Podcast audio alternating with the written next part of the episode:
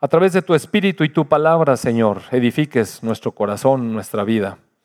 Disponemos, Señor, nuestra mente y corazón delante de ti.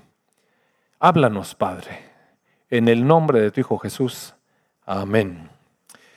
La semana pasada comentaba yo con ustedes eh, un poco acerca de la actitud. Hemos estado viendo un poco acerca de las obras y, se metió un poco de ruido cuando les dije que el Señor Jesús dice que va a juzgar nuestras obras y que las obras que no pasen su justo juicio serán quemadas y las que pasen su justo juicio serán galardonadas, premiadas. Eh, no dije que iban a quemarnos a nosotros, dije que iban a quemar nuestras obras. Y de todas maneras yo supongo que a cada uno de nosotros nos interesa que lo que hacemos y lo presentemos delante del Señor sea aprobado y galardonado. ¿No le gustaría a usted? ¿O a usted le gustaría trabajar un chorro de cosas y luego decir, bueno, el Señor me salvó como quiera, aunque todo esto se chamuscó? Es como un poco trabajar de balde, ¿no? Entonces yo creo que eh, cada uno de nosotros estará interesado en que la obra de nuestra vida sea reconocida por el Señor y sea galardonada. Em, a lo mejor no quedó del todo claro, entonces eh, la semana pasada hice una, una, aclaración, una ampliación, y decía yo que todo tiene que ver con actitud, porque si vamos a ver cuáles son las obras que Dios considera buenas y cuáles malas, a lo mejor nos podíamos llevar una sorpresa. Entonces no quise hablar puntualmente de obras en particular porque una misma obra puede ser valorada de diferente manera según el corazón con el que se ofrezca. Es decir, una cuestión de actitud. Lo que Dios valora de nosotros es nuestro corazón. ¿Qué actitud tenía nuestro corazón cuando dimos? En el capítulo 13 de la epístola a los Corintios, primera epístola a los Corintios, no, no lo pongan ahorita, solamente les quiero recordar que ahí viene un mensaje acerca del amor. Y entonces el apóstol Pablo decía, que alguna persona podría incluso dar todas sus, todas sus posesiones y, eh, y sin embargo, esta ofrenda de posesiones materiales, dice, puede ofrecer todas sus posesiones a los pobres y sin embargo estar carente de amor. Y entonces de nada sirve, decía el apóstol Pablo. Es decir, podemos hablar en lenguas tremendas, pero si nuestro corazón no es el correcto y no tiene amor, de nada sirve. O sea, es como, es como un címbalo que retiñe, es una cosa que hace ruido. Entonces, eh, más importante que todos son las actitudes. Y hablamos un poco de las actitudes la semana pasada. Hoy eh, voy a abundar un poco y el tema de se va a llamar actitud puesta en acción. Y para ello, el Señor me puso un pasaje, de verdad que toda la semana he estado pensando en este pasaje. Algunos de ustedes lo conocen porque lo han leído, y algunos que quizás están aquí por primera vez y nunca han abierto una Biblia, casi le puedo asegurar que usted conoce esa historia de alguna manera. Y se la voy a leer. La voy a leer primero en la versión Reina Valera y luego por allá, Fabri, te voy a pedir que la pongas en nueva traducción viviente, pero ahorita vamos a ponerla en, Reina Valera. Entonces está en el, en el libro de Génesis, capítulo 4. Le voy a dar un poquito de antecedentes, porque si no, si no tenemos los contextos a veces nos perdemos. Antes de eso, están Adán y Eva en el huerto del jardín disfrutando de todas las bendiciones que Dios les dio, habíamos hablado de eso, cómo Dios le otorgó todas las cosas que Dios hizo en la tierra para nosotros como personas, para que las disfrutáramos y las administráramos. Entonces hay una responsabilidad en la administración de, nuestro planeta, ¿no? Y estaba disfrutando allá esta pareja, pero usted sabe, aparece la víbora, les ofrece les ofrece algo que Dios les había prohibido. Entonces ellos, eh, bueno, más bien Eva puso atención a lo que la serpiente esta le estaba ofreciendo, entabló un diálogo ahí con ella, la enredó y comió el fruto que no debería haber comido. Y después fue con su esposo, que quién sabe dónde andaba, y le empezó a ofrecer también, lo empalagó con los labios de su mujer. Y si bien la mujer primero le hizo caso al a la serpiente, al diablo, al enemigo de Dios, al adversario, a Satanás, y comió de lo que Dios le había prohibido, todavía no vino un castigo inmediato. Mire, porque Dios había puesto a la mujer bajo la cubierta protectora, la seguridad de su esposo, y entonces eh, todavía algo había que hacer, pero luego la mujer fue y le empalagó el oído a su marido, y este cedió, y en lugar de atender el mandato de Dios, atendió la invitación de su esposa. Y entonces sí, Dios aparece en la escena, usted recuerda, y pide cuentas, finalmente de manera muy tímida, los dos ahí medio echándose la culpa uno a otro o a, a quien sea, eh, reconocen que comieron lo que no deberían. Y entonces, bueno, Dios es fiel. En las grandes promesas, las que nos gustan, es fiel. Pero también en sus advertencias y en su palabra de justicia es fiel. Nosotros quisiéramos un Dios que las buenas promesas siempre las cumpliera. Pero las advertencias, que Dios fuera infiel y ahí, ahí se echara para atrás y no cumpliera. Pero tenemos un Dios fiel, fiel, inmutable. Él es fiel y cumple sus promesas, cumple sus advertencias y se, se mantiene en su palabra porque su palabra permanece para siempre. Nos guste o no, ¿verdad? Entonces Él cumplió su promesa. De cierto, de cierto, les digo que si comen de este árbol de la ciencia, del conocimiento del bien y el mal, ciertamente morirán. Y eso pasó. Entonces su espíritu se apagó y aunque mantuvieron la vida física, ya había entrado la maldad en, la carne del hombre y la mujer y fueron expulsados del paraíso y ahora había que trabajar la tierra, había que sudarla. El Señor le dijo al hombre, vas a sudarla. Ahora la tierra no te va a dar de suyo propio, la labrarás y con el sudor de tu frente cosecharás el pan cada día. Y a la mujer le dijo que tendría sus preñeces con dolor, y cada mujer que ha tenido hijos sabe ese rollo, ¿verdad? Aunque inventamos la anestesia. Luego, el conocimiento, ¿no? Pero de todas maneras ustedes saben que tener hijos es doloroso, sí saben esas cosas. Y entonces estos hijos, eh, Adán conoce a su mujer, tiene un primer hijo, Ah, pero antes de ser expulsados, Dios le da una promesa a esta pareja, una promesa de redención y de rescate. A, la serpiente le dice que va a ser destruida completamente por la simiente de la mujer. Y esta simiente de la mujer, de la descendencia de la mujer, que iba a ser esta obra de destrucción del enemigo de Dios, iba a ser herido en su calcañar y iba a ser lastimado. Y esa era una promesa está oscura un poco, pero a la luz de los años y nuestra experiencia ya después del Nuevo Testamento, vemos que ese redentor, esa descendencia de la mujer, el Señor Jesucristo, el Hijo del hombre, y aunque fue herido y puesto en la cruz y enterrado, Él se levantó vivo porque tiene la vida indestructible de Dios y solamente puso su vida para volverla a tomar. Entonces eh, es un resplandor esta señal allá medio oscura, pero a la luz del tiempo y retrospectivamente podemos ver cómo había redención en ello. Entonces, para sacarlos de allí, como ellos se sentían avergonzados, Dios hizo unas eh, pieles para cubrir sus cuerpos y para poder obtener la piel de un animal había que matar al animal. El hombre se había cubierto con hojas y Dios dijo, con hojas no es. Eh, para cubrir el pecado la paga del pecado es muerte y sin derramamiento de sangre no hay perdón de pecado. Así es que hubo que morir. Y unos animales inocentes, unas ovejas, o yo no sé qué Dios tomó, me imagino que ovejas, eh, fueron muertas como un sacrificio. Y aunque la palabra no dice todas las cosas, eh, si uno lee todo el contexto y toda la escritura, de pronto se va armando el cuadro, ¿verdad?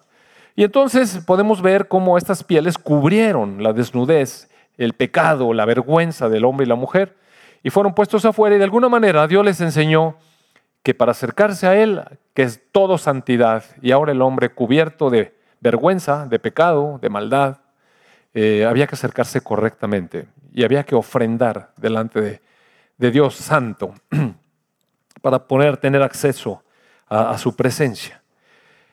No obstante, Dios es bueno y bendice a Adán y a Eva con un hijo. Entonces ahora sí vamos a empezar a leer. Génesis 4, capítulo, digo verso 1, dice, conoció Adán a su mujer Eva. Esta palabra conoció significa un conocimiento más de, hola, ¿cómo está usted? Muy bueno, pues ya la conocía, ¿verdad? Si, si, Dios se le había presentado, sabía que era su ayuda idónea, sabía que había salido de él, era hueso de sus huesos, sangre de su sangre, y era su compañera ideal. Pero conoció significa intimidad, intimidad. Y entonces conoció Adán a su mujer Eva, la cual concibió y dio a luz a Caín. Y dijo, por voluntad del Señor he adquirido varón. Después, después dio a luz a su hermano Abel. Y Abel fue pastor de ovejas y Caín fue labrador de la tierra. Y entonces, aunque aquí dice después y parece que luego, luego, ¿verdad? Eh, unos dicen, es que eran gemelos porque dice que Abel nació después de Caín.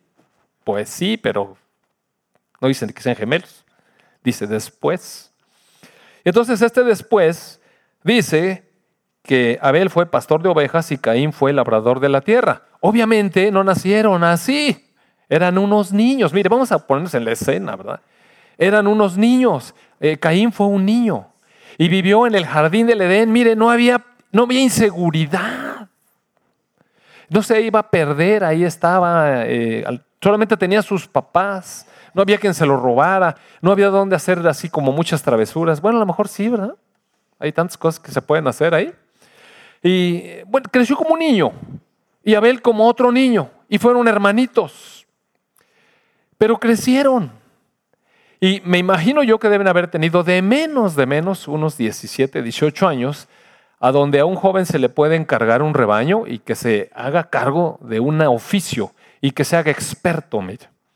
Recuerda usted que eh, en el huerto Dios les daba todo, pero fuera del huerto había que trabajar la tierra y labrarla y, y hacer esfuerzo. Pero Adán ya traía conocimiento, había tomado del conocimiento, de la ciencia. Y de alguna manera esto le preparó para ir conociendo eh, las labores del campo, saber que de alguna manera Dios le reveló que si sembraba una semilla, la semilla brotaba. Y que si cuidaba los ganados, estos se reproducían. Y de alguna manera supo, mire.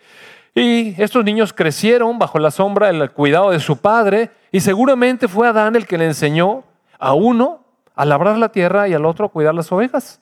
Uno se dedicó a una cosa y el otro se dedicó a otra. Cuando dice aquí después, obviamente está hablando de años, amados hermanos. Unos jóvenes ya grandes que se pueden hacer responsables de eso. Usted no le iba a dar a su niño de cuatro años a que cuidara los borregos, mire, ni a labrar la tierra, pues si no era una explotación, imagínese derechos humanos y todo ese rollo, ¿no? Entonces, eh, ya eran grandes y uno se dedicó a esto y lo otro a otra actividad. Y aconteció andando el tiempo, o sea, más tiempo, más tiempo. Aconteció que andando el tiempo que Caín trajo del fruto de la tierra una ofrenda al Señor. Y Abel trajo también de los primogénitos de sus ovejas, de lo más gordo de ellas.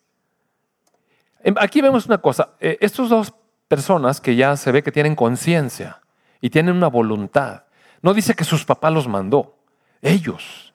¿Cómo fue que Caín sintió la necesidad de llevar una ofrenda ante el Dios creador? ¿Y cómo fue que Abel también tuvo esa necesidad? Y cada uno de ellos decidió y puso en su corazón cómo llevar una ofrenda.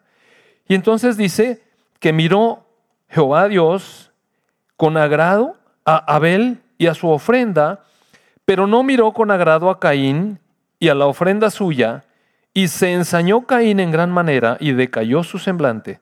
Entonces Dios le dijo a Caín, ¿por qué te has ensañado? ¿Y por qué ha decaído tu semblante? Si bien hicieres, ¿no serás enaltecido? Y si no hicieres bien, el pecado está a la puerta. Con todo esto, a ti será su deseo y tú te enseñorearás de él. Y dijo Caín a su hermano Abel. Bueno, eh, ahorita les voy a hacer una explicación amplia de esto. Déjenme terminar de leerlo.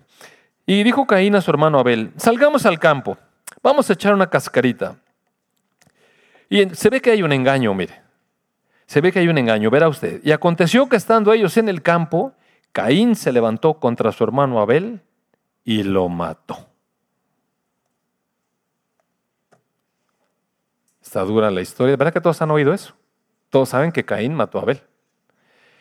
Algunos a lo mejor no sabían por qué lo mató. Da la impresión de que hubo celos o que hubo algo que envenenó el corazón de Caín.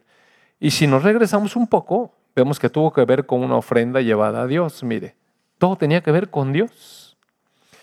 Como que esta cuestión de las religiones siembra puros problemas desde el principio, ¿verdad? Y entonces viene Dios y le dice a Caín, ¿dónde está Abel, tu hermano? Y él respondió, no sé. ¿Soy yo acaso guarda de mi hermano? Híjole, cuánta hipocresía, ¿no? Y él le dijo, ¿qué has hecho? La voz de la sangre de tu hermano clama a mí desde la tierra. Ahora pues, maldito seas tú de la tierra que abrió su boca para recibir de tu mano la sangre de tu hermano. Y híjole, ya de ahí para adelante se pone esto tremendo, mire. Cuando labres la tierra, a eso que tanto te gusta hacer, te gustaba mucho ser labrador, bueno, pues no te volverá a dar su fuerza y errante y extranjero serás en la tierra.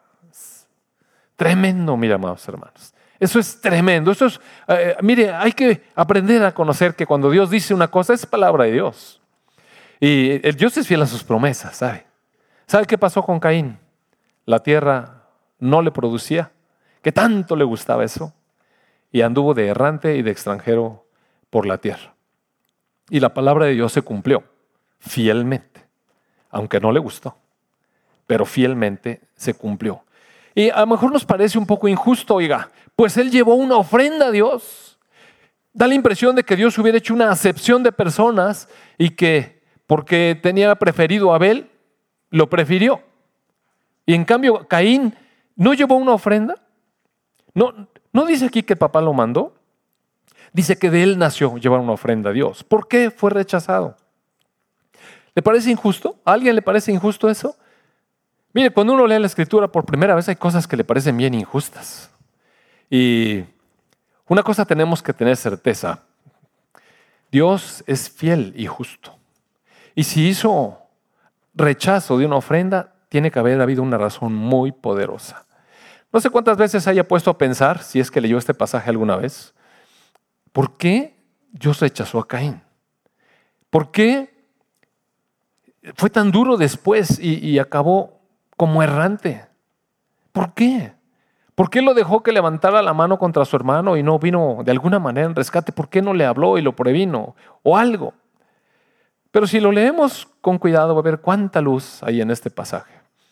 Mucha luz. Hay tres elementos de los cuales le voy a hablar hoy que muestran por qué Dios rechazó la ofrenda de Caín. Y tiene que ver, amados hermanos, otra vez con actitud. Con actitud. Eh, ¿Me la puedes poner en la versión, nueva traducción viviente Fabri, por favor? Eh, bueno, aquí eh, el, lenguaje está un poquito más comprensible. Dice, ahora bien, Adán tuvo relaciones sexuales con su esposa, recuerda, ya dice, la conoció, bueno, pues entiéndase, tuvo relaciones sexuales con su esposa, Eva, y ella quedó embarazada, obvio. Cuando dio a luz a Caín, dijo, con la ayuda del Señor he tenido un varón. Y mire, se observa aquí la gratitud de una mujer que seguramente llevaba el peso de, lo que había hecho. Pero ahora se sentía bendecida por Dios. Recuerde usted que había habido un sacrificio de perdón para que ellos pudieran cubrir su vergüenza y pudieran cubrir su pecado. Las pieles sobre ellos les recordaban continuamente que sangre inocente fue derramada para cubrir su ofensa. Y no solamente eso, sino que aparte recibió bendición de Dios. Con la ayuda de Dios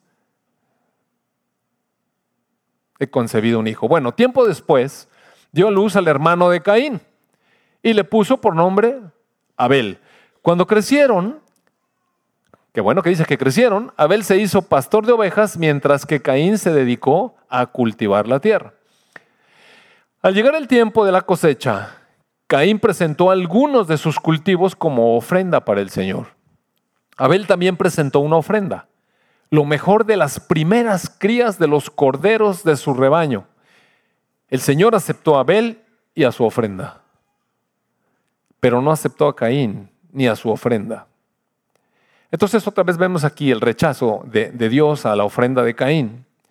Y este rechazo hizo que Caín se enojara mucho y se veía decaído. ¿Por qué estás tan enojado? Le preguntó el Señor a Caín. ¿Por qué te ves tan decaído?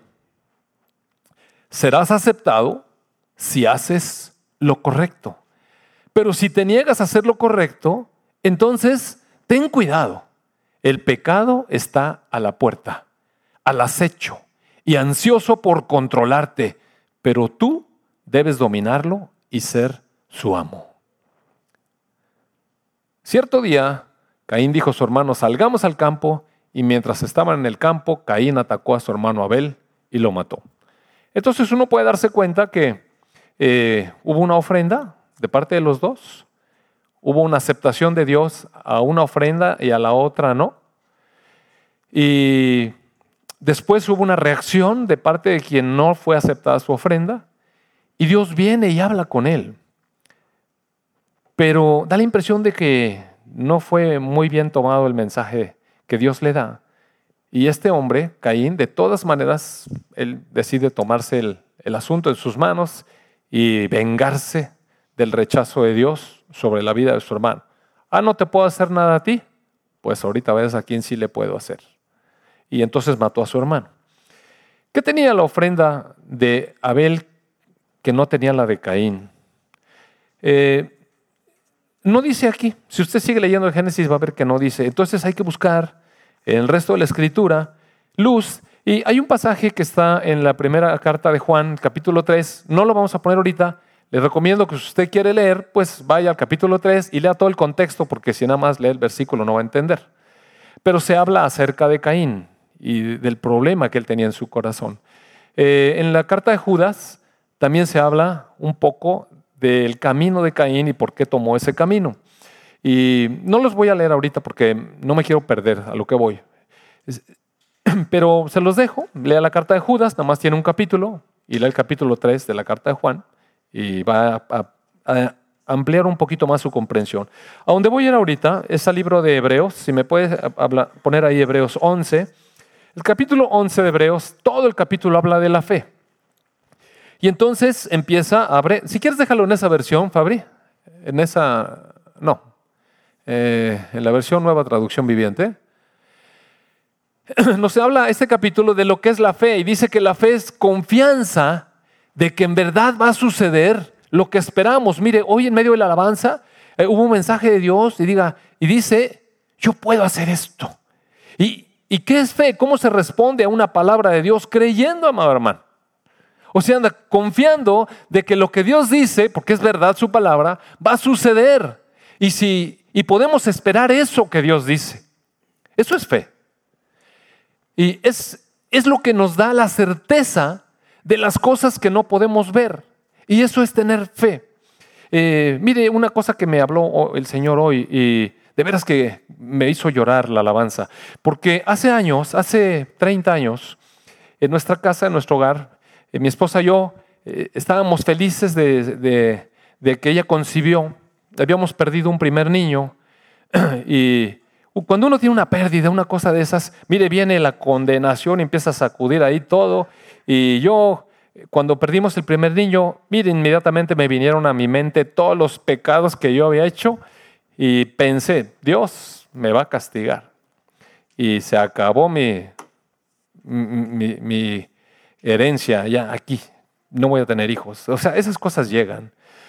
Pero Dios es bueno y nos permitió, tener otro bebé. Y entonces nació nuestro hijo mayor, pero nació con una enfermedad que lloraba, lloraba, lloraba, les he platicado otras veces, y lloraba mañana, tarde y noche, y fue muy cansado, y lloró así año y medio. Mire, se dice fácil, pero año y medio sin dormir nadie, está, eso ya nos estaba volviendo locos a todos y nos deterioró mucho nuestra relación matrimonial. Siempre estábamos enojados, irritables, este, ya no nos aguantamos nadie, ni al niño ya, estábamos desesperados. De verdad, lo estoy diciendo de verdad, era desesperante. Eh, mi mamá y, mi familia vivían en México, la mamá de mi esposa y su familia vivían en México, estábamos nosotros dos solos aquí. Y no había quien nos ayudara. Entonces, Estábamos cansadísimos y desesperadísimos. Pero en ese año y medio, yo no conocía al Señor, mi esposa no conocía al Señor. En ese año y medio, el Señor se encargó de trabajar en nuestros corazones para postrarnos a sus pies. Y finalmente nos rendimos al Señor, así fue como conocimos al Señor, una desesperación tremenda. Y lo conocimos por los problemas matrimoniales que teníamos. Dios medio arregló allí poco a poco nuestro matrimonio al inicio, y yo le di muchas gracias a Dios que lo pude conocer, vino paz a mi corazón y tantas cosas. Mi esposa también estaba feliz, pero todavía teníamos el problema del niño.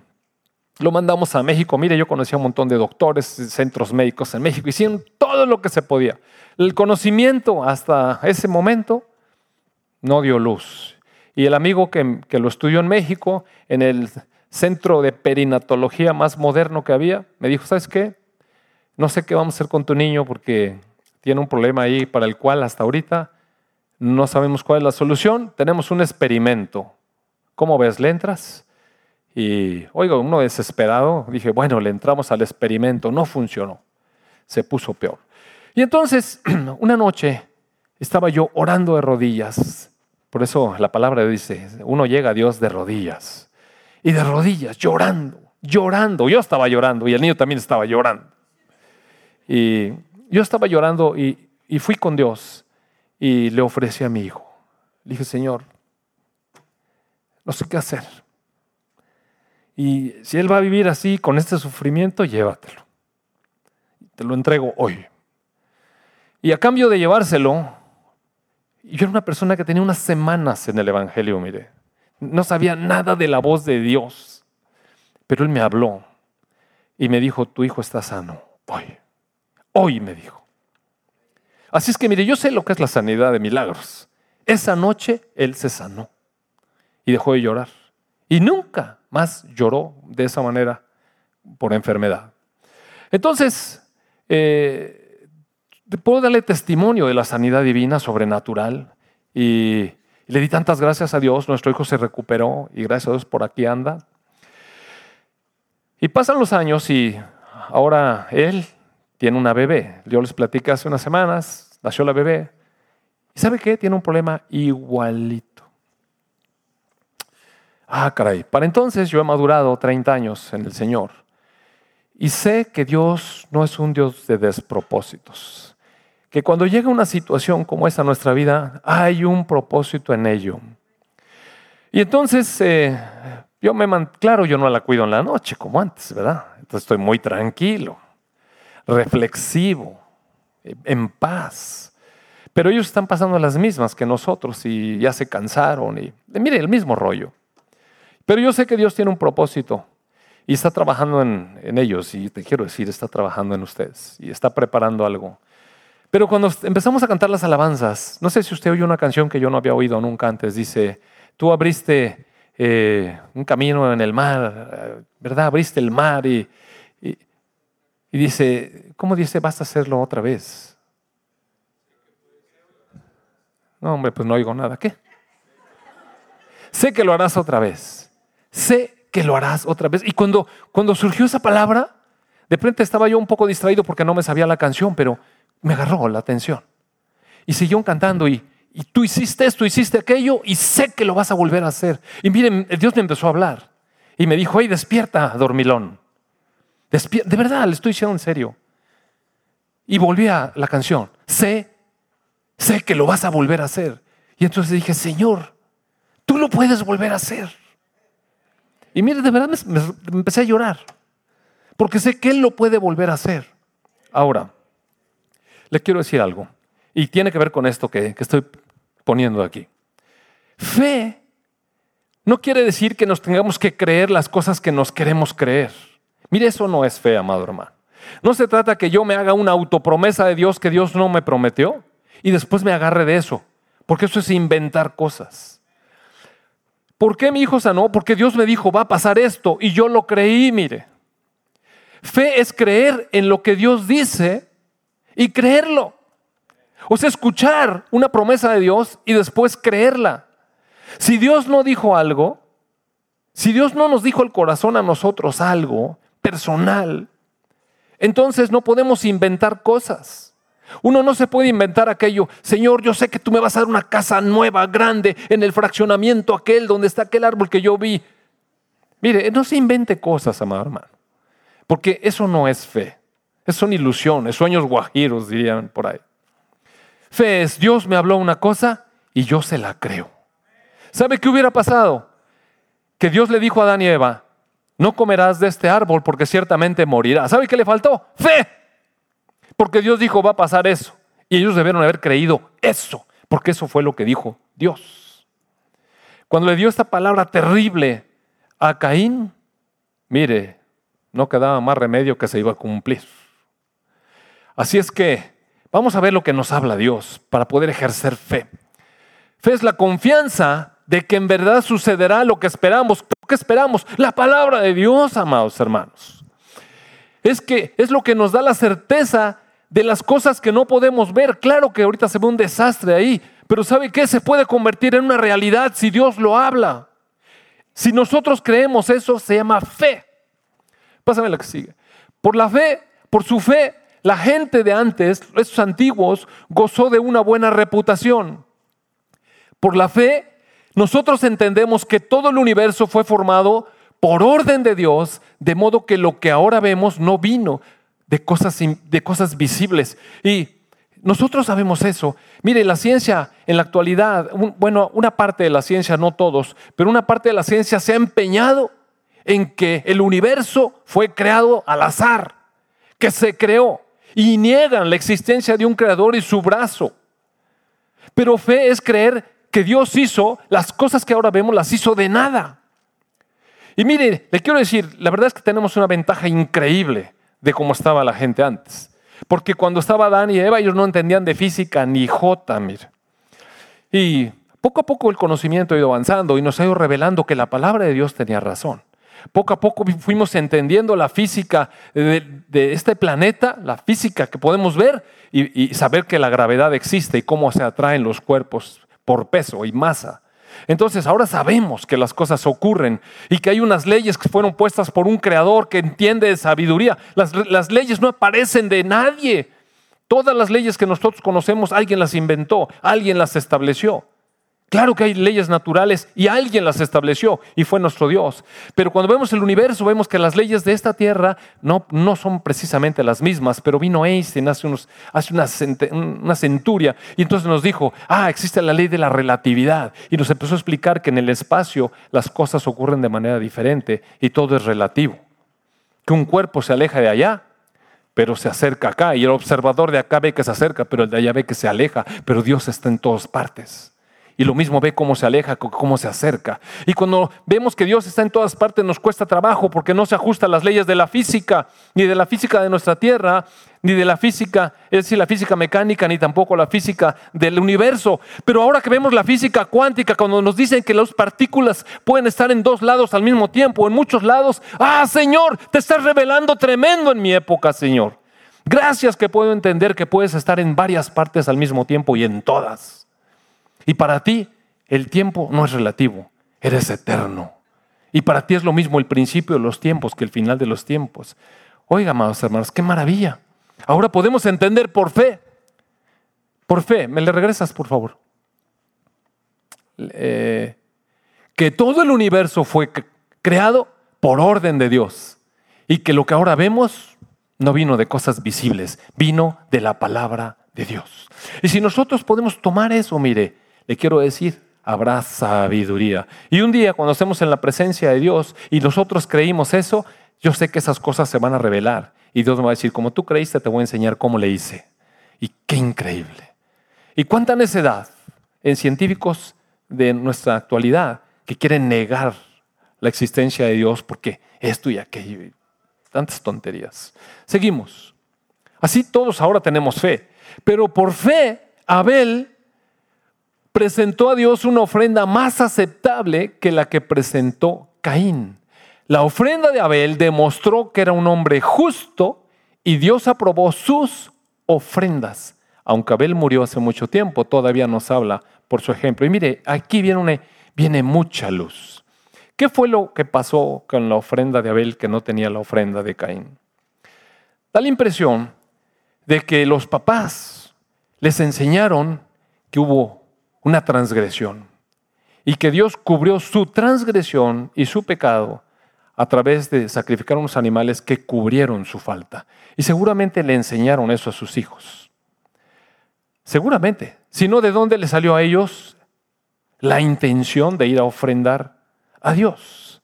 Había instrucción de sus padres.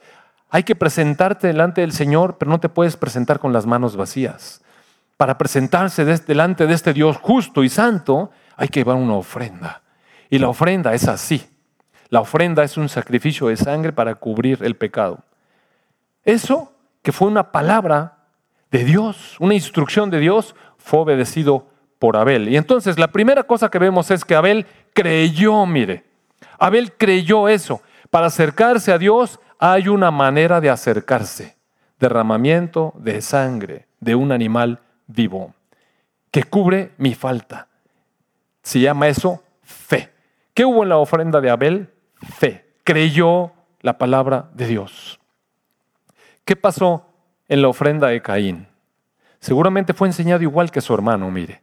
Pero él dijo, ¿por qué? Yo voy a llevar de lo que yo tengo. Es a mi manera. Es con lo que yo quiera. Ahora, ¿eso quiere decir que la ofrenda de Caín era de mala calidad o chafa? No, mire. Seguramente llevó una ofrenda buena. Buena, tenía con qué. Pero no era lo que Dios dijo. Es decir, no actuó con fe. No actuó con fe de que delante de Dios se presenta uno como Dios dice, como Dios dice. El camino para acercarse a Dios es como Dios dice.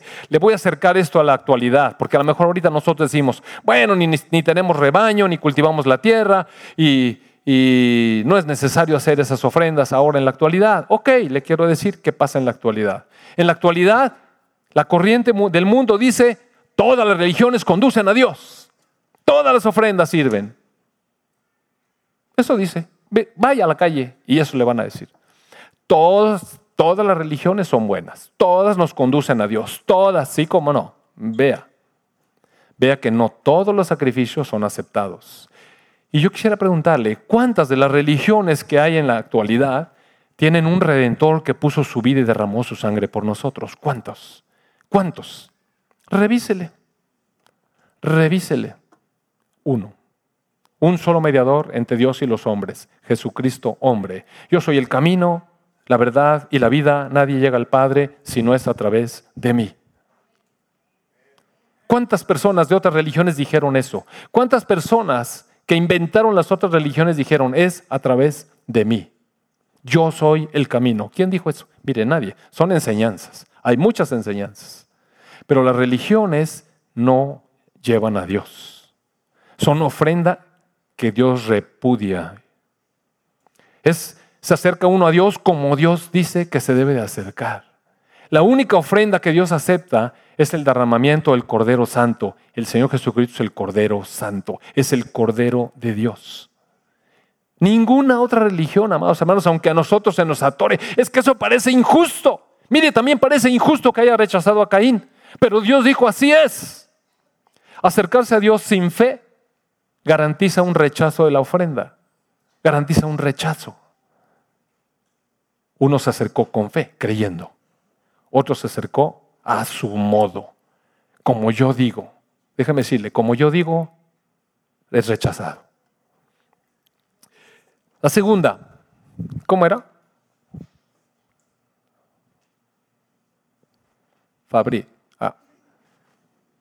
No, ese no. Regrésate. Ya nomás vamos a quedar en ese versículo. La ofrenda de Abel fue una ofrenda de fe. De fe. La ofrenda de Abel demostró que era justo. Entonces hay dos elementos que necesitamos tener en la ofrenda y un tercero que le voy a decir ahorita. El primero es fe.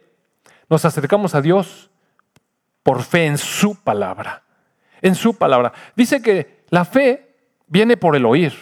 Y el oír la palabra de Dios. ¿Saben nuestros jóvenes cuándo van a tener fe si no leen la palabra? Nunca van a tener fe. Uno solamente puede tener fe en las cosas que Dios dice. O tiene una fe falsa en otras cosas. Pero fe, fe genuina, solamente se puede tener cuando uno lee la palabra de Dios, porque la palabra de Dios es la que despierta en nosotros la fe. Y nosotros decidimos creer esa palabra o rechazarla. Entonces, qué importante es que conozcamos la palabra, amados hermanos. Si no conocemos la palabra, nunca va a crecer nuestra fe, mire. Es importante conocer la palabra para que haya fe genuina. Muy bien. Ahora, justicia. ¿Qué es justicia? Es el segundo elemento de la actitud con la que tenemos que venir ante Dios. Actitud. Actitud de fe vino Abel. Caín vino sin actitud de fe. Abel vino con una actitud de obediencia. Por eso fue considerado justo.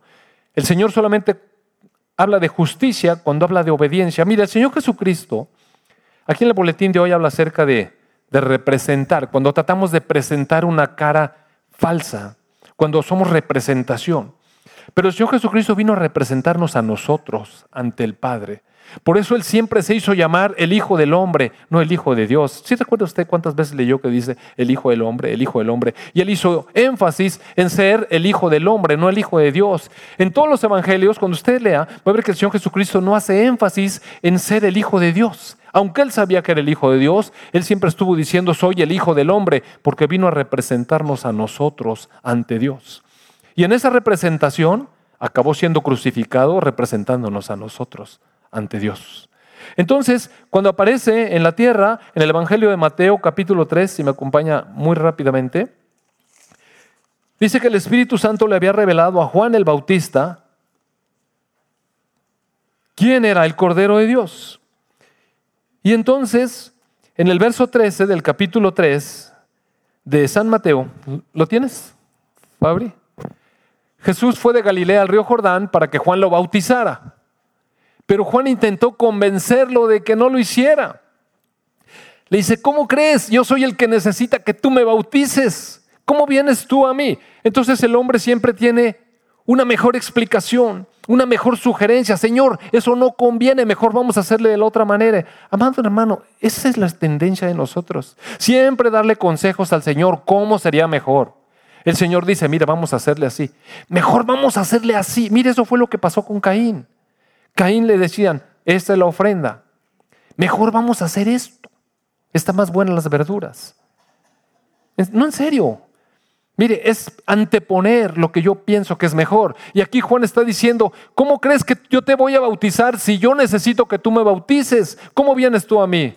Pásame la que sigue. Pero Jesús le dijo, así debe hacerse porque tenemos que cumplir con todo lo que Dios exige. En la, en la versión Reina Valera lo pone Deja ahora, porque así conviene que cumplamos toda justicia. Acuérdense que el Señor Jesucristo vino a representarnos a nosotros. Él no tenía pecado, Él no tenía por qué ir al bautismo en arrepentimiento, pero Él nos estaba representando a nosotros. ¿Sabe qué era el bautismo? Hundirlo, morir para ser levantado en nueva vida. El Señor Jesucristo estaba representándonos a nosotros. Y Juan sabía que no tenía pecado, sabía que era el Mesías, y le dice, no, yo necesito de, de ti ese bautismo. Mejor vamos a hacerlo al revés. Y el Señor Jesús le está diciendo, vamos a cumplir la voluntad de Dios. Eso es considerarse justo, mire. Vamos a actuar en justicia. En el capítulo 5, en el Sermón del Monte, el Señor Jesús empieza a dar una palabra durísima contra los fariseos, pero durísima. Una pluma, una pila atómica que dure unos mil años. Entonces, ¿Qué estaba diciendo? Ya se me olvidó. Lalo.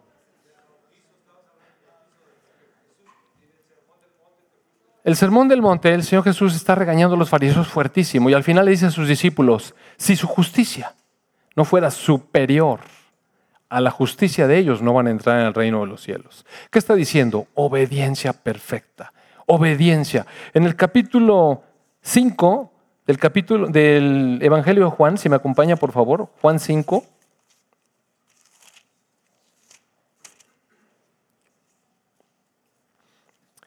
Dice el Señor Jesús en el verso 30, no puedo hacer yo nada por mí mismo. Mire, la semana pasada veíamos cómo la palabra nos decía, hay en ustedes este mismo sentir, esta misma actitud que tuvo el Señor Jesucristo. Él era Dios, amados hermanos. Él pudo haber venido a la tierra y hacer lo que fuera. Él creó la tierra, con su palabra la creó. Así es que tenía autoridad sobre todas las cosas. Pero ¿cómo él fue la actitud del Señor Jesucristo? Representarnos a nosotros. Era el Hijo del Hombre. Y entonces, ¿cuál es la actitud que debiéramos de tener nosotros como hombres?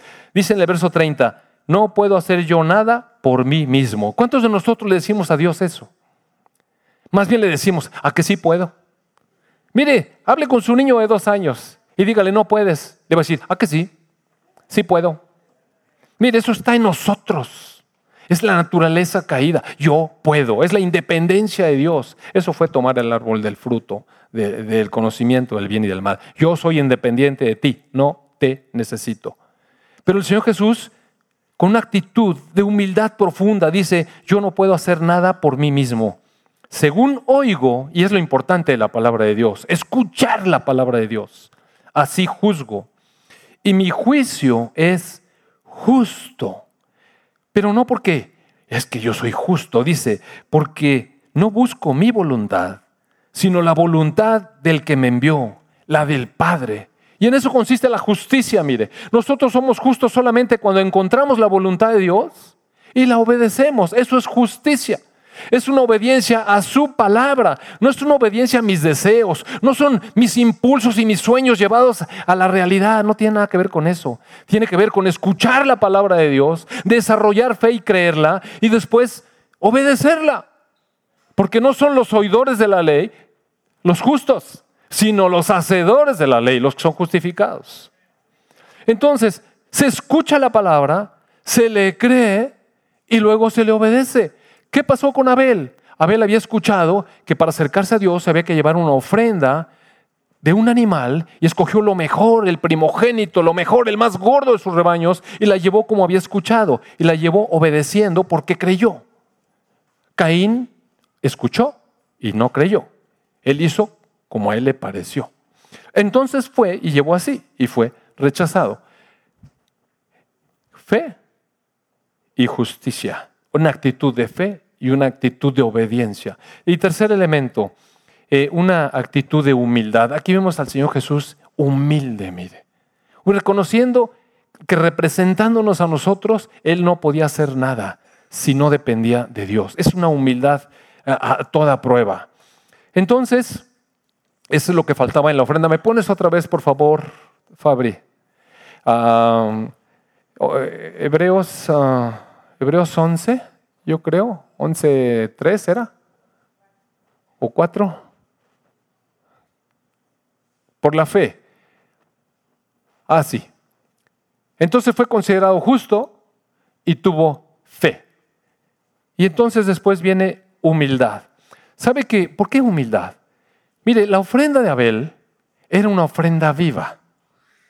Era una ofrenda donde reconocía que había pecado y había que derramar sangre para cubrir su pecado.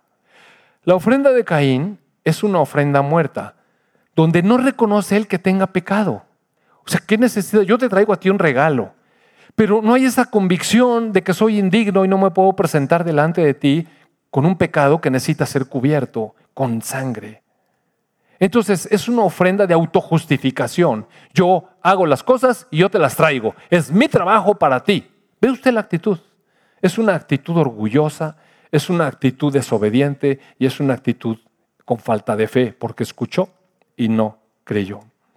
Y no obstante, esta actitud tan mala de Caín, mire, claro que fue rechazada por Dios, por supuesto. Ahora, traigámoslo a nuestra vida. Siglo XXI. ¿Cuántos de nosotros queremos acercarnos a Dios a nuestra manera? Como nosotros queremos. Oye, pero es que mira, eh, no, no, no. Yo tengo un modo. Yo tengo mi propia relación con Dios. Yo sé cómo. Yo no voy a ninguna iglesia. Yo tengo mi iglesia particular. Y, amados hermanos, las iglesias todas están echadas a perder. Yo tengo mi propia relación. Cuando la palabra dice no dejen de congregarse, como algunos tienen por costumbre. Porque en el cuerpo de Cristo es donde el Señor Jesucristo se manifiesta. Él es la cabeza del cuerpo. Y necesitamos congregarnos. A lo mejor las iglesias no son perfectas y más bien no son perfectas. Pero mire, ese es la indicación de Dios. Reúnanse en comunión, en amor unos con otros para adorar juntos, para aprender mi palabra, para escuchar Ámense unos a otros, oren unos por otros, ayúdense unos a otros. ¿Y cómo nos vamos a ayudar si estamos solos? Si estamos aislados, si no vamos a ningún lado, si somos el dueño de nuestra, de nuestra propia iglesia. Piense, ¿cuántas veces hemos echado nuestro rollo? Nuestro rollo, a mi manera. Segundo, ¿cuántas veces hemos escuchado la palabra de Dios y le hemos dado más importancia a lo que nosotros creemos y queremos creer. Amados hermanos, hay muchas teologías que están basadas en lo que el hombre quiere creer. Mire, hay muchas teologías en la actualidad basadas en lo que el hombre quiere creer. Nosotros nos hacemos una idea Y luego creemos esa idea y luego decimos que Dios no la puso. No, no, no, no, mire. La verdad es que un corazón sincero, humilde, sencillo delante de Dios, recibe la indicación de Dios. Algunas veces no nos gusta. Algunas veces no nos gusta, pero Dios siempre se acerca para restaurarnos, para sacarnos de la necedad, de las tinieblas, del engaño del enemigo. ¿Cuántas veces hemos abierto nuestra mente al engaño del enemigo? Ahorita la palabra decía, ¿cuántos están presos siendo que el Señor quiere que seamos libres? ¿Cuántos siguen siendo presos del pecado? ¿Cuántos estamos, para no excluirme yo? ¿Cuántos estamos? ¿Por qué? Porque hemos escuchado la voz del Señor y de todas maneras no queremos hacer caso. ¿Sabe que eso nos enseguece? El enemigo viene y nos mete ideas que no están en la palabra, no está en la palabra. Por ejemplo, la palabra dice, Efesios 6, hijos, obedezcan a sus padres en el Señor, porque esto es justo. Porque esto es justo. Y honrenlos para que les vaya bien y sean de larga vida en esta tierra. Mire, es una promesa increíble. Pero a los hijos a veces no nos gusta lo que nuestros papás nos están diciendo y lo desatendemos. Mire, esa es una actitud de Caín. Eso tiene mal fin. Mire, eso no lleva bendición. Después lleva reprobación. Después hay consecuencia. Pero la palabra es clara. A los hijos, mire, no se complique, está chavo, no se complique. Hijos, sujétense y obedezcan a sus padres en el Señor, porque esto es justo. No dice su papá siempre tiene razón, no dice que su papá es el sabio, no dice porque su papá es una increíble persona, dice que es justo. Es justo delante de Dios, no que el papá tenga razón. Los hijos siempre queremos tener más permisos. Es verdad, mire, yo fui chavo, yo quería tener permisos. Y a veces iba con mi papá y me decía que no. Y me enojé. Sí me enojé. Pero también le obedecí. También le obedecí. Y otras no le obedecí. Y déjeme decirle que la coseché. Sí las coseché. Sí las coseché. El Señor habló. ¿Me puedes poner otra vez Génesis 4, 1, por favor, Fabri? La que sigue. Otro, dos, tres, cuatro. Otro. ¿Qué pasa cuando nosotros pecamos delante de Dios? Es decir, no hacemos las cosas ni en fe, somos desobedientes, en injusticia, y no somos humildes, pecamos. Entonces Dios desaprobó a Caín y a su ofrenda ¿Y qué pasó con Caín? Se ensañó en gran manera, decayó su semblante. Pásame las seis, por favor. Entonces el Señor le dijo a Caín, ¿por qué estás ensañado? ¿Por qué ha decaído tu semblante? Mire, Dios viene ante el pecador y le ofrece una salida de todas maneras. ¿Qué pasa contigo, hijo? ¿Por qué estás enojado? Mire, a veces mi papá me decía cosas y, y luego yo me enojaba y luego él venía conmigo y yo decía, ¿cómo que por qué? Me acuerdo una vez, mire, yo era un adolescente ya grande, y un día me dijo, yo tenía una noviacilla por ahí y yo no era cristiano. Y entonces me dijo, esa muchacha, esa relación debe terminar ya. Y le dije, ¿por qué? Porque sí, esa no es una buena muchacha para ti. Pero, mi, pero papá, y no sé qué, y empezamos a discutir y me dijo mi papá, ya, punto y aparte. ¿La terminas tú o la termino yo? Y dije, ah, caray. Mire, yo había visto unas terminadas de mi papá con los novios de mis hermanas, que, ay, Dije, no la termino yo. Y fui. Y hablé con la joven. Le dije, ¿sabes qué? Ya no puedo seguir la relación. Y ya sabe usted, ¿no? Pues a todos ustedes fueron jóvenes y las lágrimas. Y yo lloré y ella lloró. Y llegué a mi casa decaído, deprimido. Tres días no quería comer. Mi mamá estaba bien preocupada. José Luis, come. No, tengo hambre. Nada más me duró tres días, ni crea. Pero estaba yo decaído y entonces mi mamá le platicó a mi papá que estaba yo decaído. Y entonces entra mi papá y yo estaba en la recámara con la mirada perdida allá en la ventana. Y dice mi papá, ¿qué pasó? ¿Qué tienes? ¿Es que estás enojado? ¿Qué te pasa? Y oiga, eso, esas preguntas me irritaron. Le dije, ¿qué, ¿qué me pasa? Por tu culpa. Perdí el amor de mi vida por tu culpa.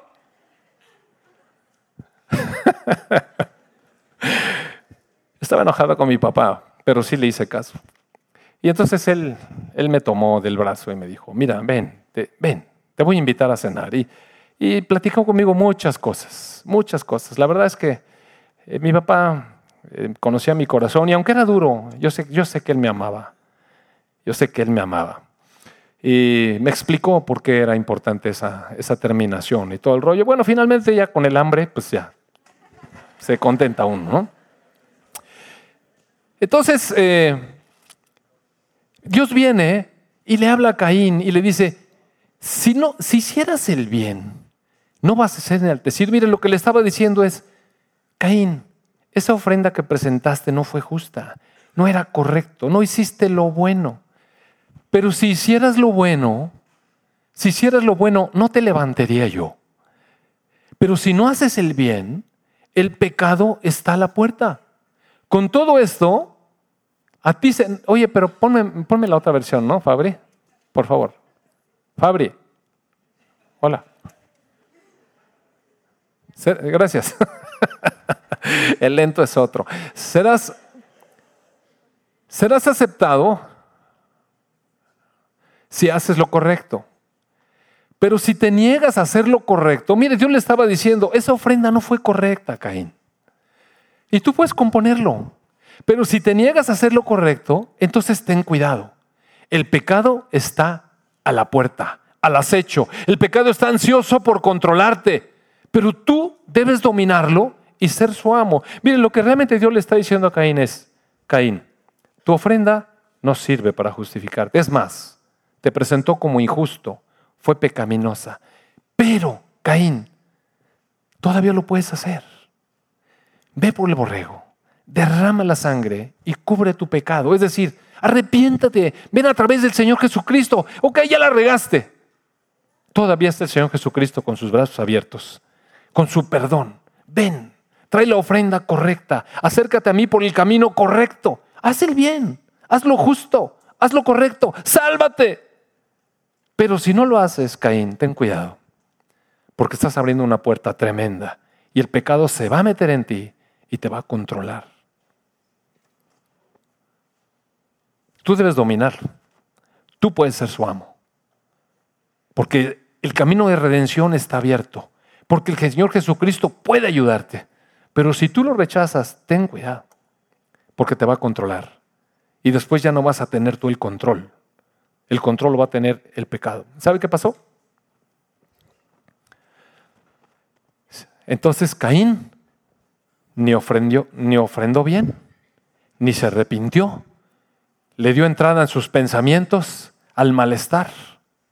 Invitó a su hermano con muchísimo premeditación, alevosía y ventaja. Y cuando estaban en el campo lo atacó y lo mató. ¿Se cumplió la palabra de Dios? Sí se cumplió. Será bueno que pongamos atención a la palabra de Dios.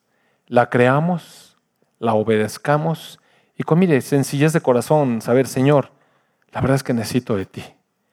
Necesito, cúbreme, cúbreme con la sangre del cordero. Hazme humilde, sencillo. Vamos a orar. Amado Padre, te damos gracias, Señor, por tu palabra. Gracias por la luz que nos das. Amado Padre, gracias porque nos muestras tu gran amor. Siempre das provisión, Señor, para salir de los problemas, para, para liberarnos de estas ataduras del pecado que llenan nuestra mente y nuestro corazón. Gracias por tu Hijo Jesús, la ofrenda que tú mismo ofreciste, Padre. Nuestro Señor Jesús obediente hasta la muerte. Su sangre derramada que nos limpia, nos cubre, nos quita la vergüenza, nos justifica delante de ti. Padre, ¿qué más podemos pedirte? Gracias, Señor, por aceptarnos. Gracias Señor Jesús por comprar nuestra vida y limpiarla. Gracias Señor Jesús por hacernos dignos de estar en la presencia de nuestro Dios. A ti Señor Jesús, todo honor y toda gloria por los siglos. Amén.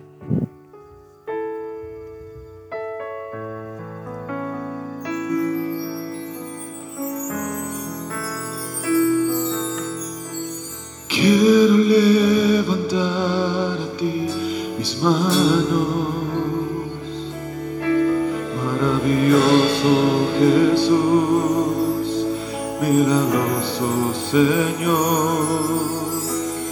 Llena este lugar de tu presencia. Haz descender tu poder. Los que quiero levantar, quiero levantar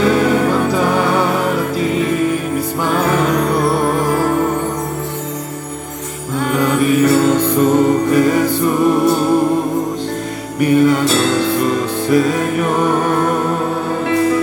Llena este lugar de tu presencia.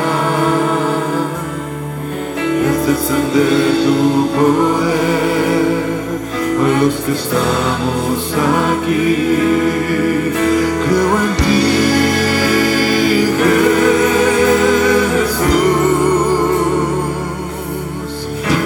en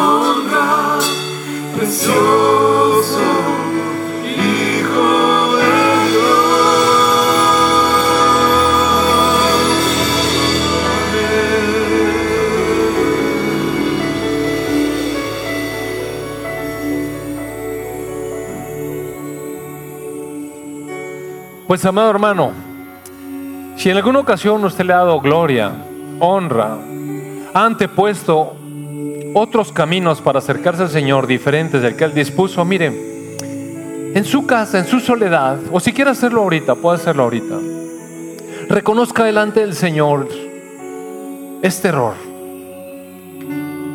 esta falta. Arrepiéntase y ponga al Señor Jesucristo por encima de todo y como el único camino que le acerca al Padre. Vamos a orar. Amado Padre, perdónanos si hemos equivocado nuestro andar, Señor, si hemos equivocado nuestra creencia, si hemos puesto nuestra fe en cosas ajenas, Señor, y hemos cambiado tu verdad y tu camino. Amado Padre, perdónanos. Y en el nombre del Señor Jesucristo, Padre, aceptamos tu perdón, aceptamos tu misericordia, aceptamos tu gracia, nos entregamos a ti, amado Padre. Sálvame, Señor.